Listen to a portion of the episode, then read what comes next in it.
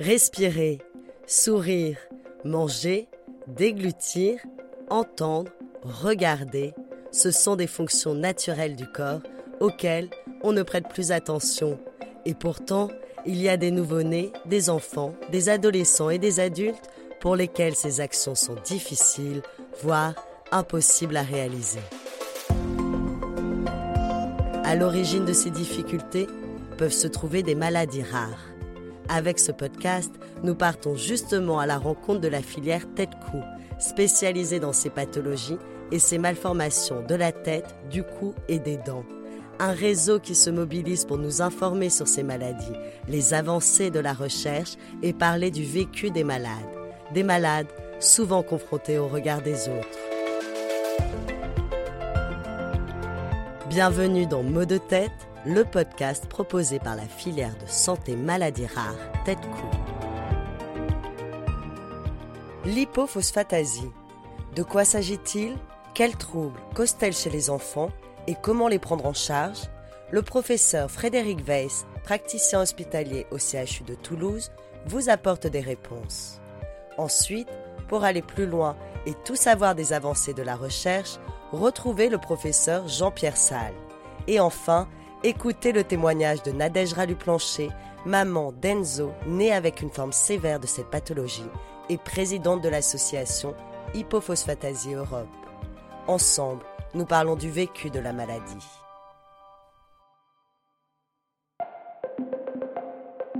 Épisode 3 Le malade.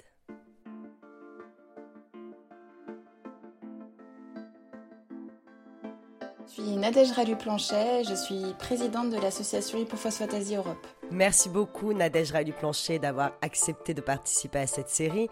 En tant que présidente de l'association, j'aimerais vous demander pourquoi vous vous êtes engagée dans cette cause. Tout a commencé avec mon histoire personnelle. Donc j'ai eu un petit garçon atteint de cette maladie. C'était mon premier enfant. Euh, qui, qui, du coup a été atteint d'une forme très sévère de cette pathologie. J'ai tout de suite eu besoin de, de créer du lien en fait avec l'association qui existait déjà. Elle existe depuis 2004. Mon fils est né en 2015. Et du coup, j'ai créé un lien très fort avec cette association qui m'ont beaucoup soutenue. Euh, en 2019, le président Steve Ursprung a décidé de se retirer de, de, la présidence après 15 ans de combat associatif. Et comme personne ne, ne se présentait euh, je me suis lancée dans cette aventure, donc je suis devenue la présidente euh, en 2019. Vous m'avez indiqué que c'était parce que votre enfant euh, était atteint par cette pathologie.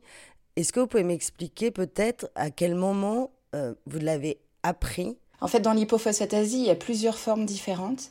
Et nous, nous avons la forme la plus sévère. Donc en fait, ça s'est déclaré dès la grossesse. Donc à la deuxième écomorpho, euh, vers 5-6 mois, je ne me rappelle plus à quelle période ça se passe. Mais du coup là, on a commencé à avoir des os qui étaient courts. Donc du coup, on a été suivi plus dans un centre un peu plus grand et là, on a fait des échographies régulières qui montraient de plus en plus d'os euh, courts et euh, fragiles. Donc du coup là, on nous a décelé une maladie osseuse sans précisément savoir de quelle maladie il s'agissait. Donc il est né par césarienne, il a tout de suite été euh, pris en charge par une équipe de réanimation. Et en fait, au bout de trois semaines, enfin, on a eu beaucoup de chance, on n'a pas eu d'errance diagnostique. Nous, notre dossier est parti directement. On a eu la chance d'avoir un professionnel qui a soupçonné cette pathologie. Du coup, ça a été envoyé à Paris, qui a été euh, validé en fait par des radios, des prises de sang, et après on a fait les tests génétiques qui ont prouvé que c'était bien l'hypophosphatasie. On l'a su vers euh, un mois de vie et du coup le centre de référence donnait ses consignes à distance. Vous, vous êtes en train de m'indiquer qu'en fait votre bébé finalement est resté en, en service de réanimation. Est-ce que vous pouvez par me parler un petit peu peut-être de, de, ces premiers mois de, de, de, vie? Il ne pouvait pas respirer tout seul. En fait, ses, ses os n'étaient pas du tout formés, donc euh, il n'arrivait pas, il n'avait pas de force, pas d'ossature pour pouvoir respirer seul. Donc il a été pris euh, en service de réanimation pendant six mois. Donc pendant ces six mois, on a eu des hauts et des bas, enfin plutôt des bas, mais qui essayaient d'augmenter un petit peu. Donc il a été tout de suite traité. En fait, Enzo est né juste avant euh, la commercialisation du nouveau traitement enzymatique. Donc il est rentré dans une étude. Donc il a, été, il a commencé à être traité à trois semaines de vie. Et après, il a fallu attendre que le traitement agisse. Donc ça a été très compliqué. On a eu des résultats à peu près au bout de six mois de vie. Donc il a fallu attendre tous ces mois avec un enfant qui n'arrivait pas à respirer. Donc il a eu une pause de trachéotomie, une gastrostomie. Il était ventilé 24 heures sur 24. On a réussi à sortir de réanimation au bout de six mois parce qu'on a pris, on a pris en charge toutes ces difficultés à la maison. Donc c'est nous qui avons fait notre petite réanimation à la maison. Avec mon mari, nous avons géré la trachéotomie de notre fils et ses soins euh, assez lourds, mais ça en valait la peine parce qu'aujourd'hui il a 7 ans et il vit sa petite vie de petit garçon. Il est très épanoui. Mais en tant que parent, est-ce que vous, finalement, est-ce que ça a été aussi euh, une difficulté? J'imagine que, que vous pouviez peut-être même pas le prendre dans vos bras. Exactement. En fait, on ne pouvait pas le toucher. Euh, il était tellement fragile qu'on ne pouvait pas le prendre dans nos bras. C'était, on était toujours euh, tributaire de l'équipe médicale et du temps qu'on pouvait nous donner. En réanimation, c'est toujours euh, difficile. Donc on attendait toute la journée qu'on puisse nous le mettre dans nos bras. Et quand on nous le mettait dans nos bras, il y avait tous les, les tuyaux de partout, donc on ne pouvait plus bouger. Donc on restait des heures et des heures avec notre enfant. Moi, une fois qu'on me le mettait dans mes bras, je ne disais plus rien, je ne bougeais plus et je voulais surtout pas qu'on me l'enlève. Donc je ne bougeais pas. Donc on, nous mettait des bouées euh, sur les fesses pour pouvoir tenir des heures. Et voilà, et on pouvait à peine le toucher. Quand on le touchait, en fait, on, laissait, euh, on, lui laissait des traces sur, euh, sur, sur lui. Et là, justement, dans ces mauvais moments, comment l'association euh, a pu vous apporter un soutien? Ça faisait du bien de parler à des gens qui savaient ce que voulait dire le mot hypophosphatasie. Autour de nous, personne ne connaissait ce mot-là. Les médecins, euh, tout ce monde médical ne connaissait pas et ne savait pas. Ils étaient comme nous, ils apprenaient comme nous. Enfin, tout le monde était complètement perdu avec ce petit garçon là qui qui arrivait avec toute son toute son énergie de vie, mais euh, sans savoir comment l'aider.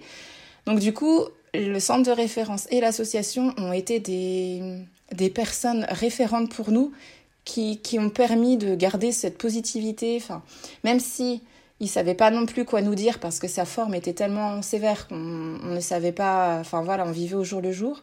Mais ça faisait toujours du bien. On se raccrochait toujours à Steve. À chaque fois, on lui envoyait des messages pour pouvoir juste parler d'hypophosphatasie avec quelqu'un qui savait ce que c'était. J'imagine qu'une fois qu'il a grandi, que ses muscles se sont un petit peu renforcés, il est peut-être resté au quotidien la peur qu'il se blesse. Alors on, a, on, a eu euh, cinq années où on a cru que notre fils était solide finalement. Alors fragile et solide en même temps vu qu'il ne fracturait pas. Donc on s'était dit c'est super, euh, il fracturera peut-être pas parce que c'est la hantise. Dans une maladie osseuse, c'est un peu le, le truc qui fait peur. Et en fait, euh, il s'est fracturé. Et là, ça a été un, tournant dans notre vie où, autant avant, j'étais. Je, j'y pensais pas, en fait. Ça ne, me, ça ne m'inquiétait pas. C'était pas une peur que j'avais. J'avais d'autres peurs, mais pas celle-là. Et quand il s'est fracturé, en fait, ça m'a remis. Euh, dès qu'il se passe quelque chose, en fait, une perte de dents, une fracture, ou, ou juste une faiblesse musculaire, ou une perte d'appétit, en fait, toutes ces petites choses, enfin, qui peuvent être petites ou grandes, enfin, ça paraît, c'est toujours grand pour nous, quoi. Une perte de dents, ça paraît anodin pour certains. Pour nous, c'est dramatique parce que c'est la maladie qui remontre qu'elle est là, quoi. Donc c'est toujours comme ça. Et du coup, ça crée des, peurs, ça, ça réanime des choses en nous, des peurs malgré que nos enfants, enfin, on le voit pas sur eux, eux ils perdent une dent, ils se fracturent, ben ils passent à autre chose quoi, ils passent le mauvais cap et ils continuent. Pour nous, les adultes, c'est pas toujours facile de d'enlever ces peurs-là. En tant que parent, euh, comment justement on, imagine grandir son enfant euh, avec cette maladie-là? Euh, Moi, depuis qu'il est né, je vois pas l'avenir. Je vis au jour le jour. Je n'imagine jamais mon fils demain. Je vis aujourd'hui, quoi. Il m'a appris à profiter du moment présent parce que pendant des années, on a on a eu un enfant qui pouvait, euh, qui pouvait partir du jour au lendemain. Donc en fait, il nous a appris à vivre comme ça, on ne se projette jamais. Aujourd'hui, il a énormément de, de, problèmes. En fait, une maladie osseuse, c'est pas simplement une maladie osseuse. L'os, c'est ce qui nous tient debout et c'est ce qui protège tout le reste. Et du coup, Enzo a beaucoup de soucis. Euh, ça touche les reins, ça a touché euh, le crâne. Il a eu deux fois une craniosténose. Euh, ça touche son estomac parce que du coup il a une gastrostomie, il a une petite taille, il reste encore avec des os fragiles. Euh, musculairement parlant, c'est faible. Et au niveau des dents, lui les a toutes perdues, ses dents de lait, mais pas à l'âge pas à l'âge de 6-7 ans. Il a commencé à perdre sa première dent de lait à 11 mois. En fait, elles sortent et elles tombent de suite. Elles tiennent pas et elles sont elles n'ont pas de elles n'ont pas d'émail enfin elles sont elles sont pas de belle qualité et du coup il a des risques de caries importantes là il a ses dents de, définitives qui commencent à pousser et elles sont toujours de qualité euh, de, très mauvaise qualité en fait donc c'est tout un parcours depuis 7 ans c'est un, parcours depuis 7 ans quand je dis 7 ans c'est dur hein, parce que ça fait 7 ans quand même qu'on se bat pour qu'il mange euh, on y arrive, on avance, on avance. Là, il mange mixé parce qu'il ne peut pas mâcher. Donc voilà, donc on avance petit à petit avec tous nos professionnels de santé qui nous épaulent euh, comme, euh, comme jamais. Et puis voilà, on verra l'avenir quand l'avenir sera là. Pour l'instant, on est là aujourd'hui et on avance. Et là, il va à la cantine ce midi et il mangera sa petite purée. qu'il est scolarisé et finalement, est-ce que est-ce qu'il a quand même développé une vie sociale?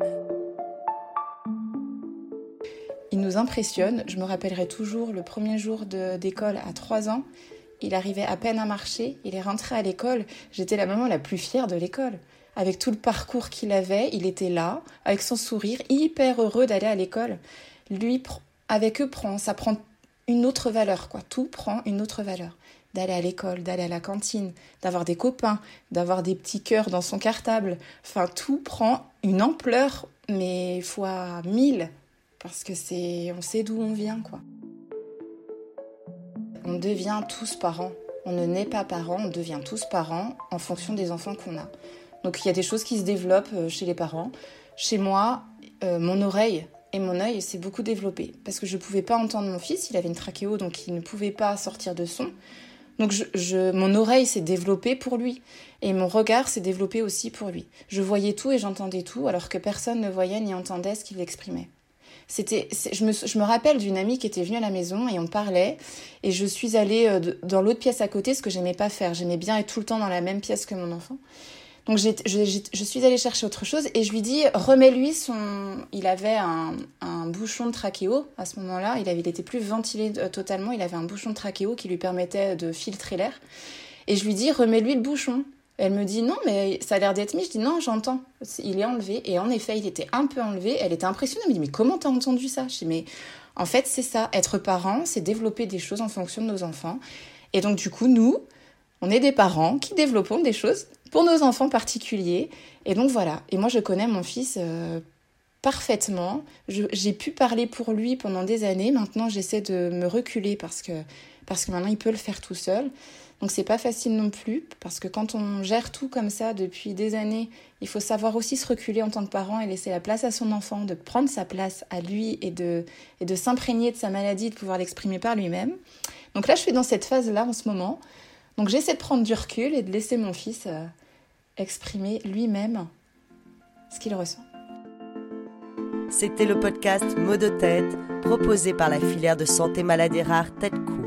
Pour en savoir davantage sur l'hypophosphatasie, écoutez le professeur Frédéric Weiss et le professeur Jean-Pierre Salle. Retrouvez-nous sur toutes les plateformes de podcast.